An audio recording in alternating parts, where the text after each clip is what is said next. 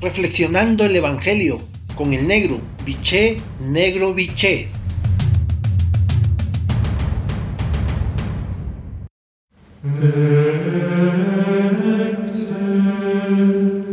Buen día hermanos y hermanas. Hoy el Evangelio de Mateo en su capítulo 7 versículo del 15 al 20, la frase central es la siguiente.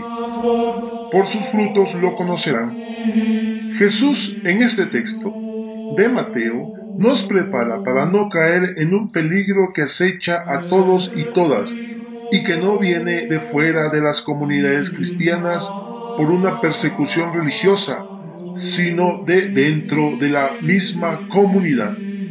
Es un peligro más oculto, pero que hace más daño que las mismas persecuciones.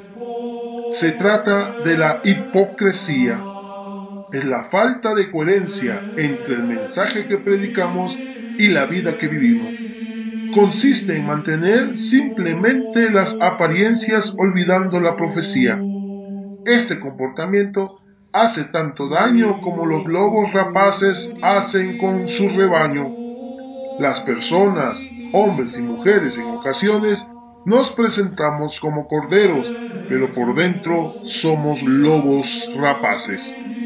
Por eso, Jesús coloca un comprobante para distinguir a los falsos profetas de los verdaderos, los frutos. Con frecuencia, estos profetas ni se dan cuenta de que lo que son porque su única pretensión es aparecer como gente ejemplar, por fuera luchando para presentar una imagen de honradez, pero tienen apagado el fuego de la profecía del Evangelio, que es la denuncia de las injusticias y un anuncio de paz, de justicia y de solidaridad en el mundo entero.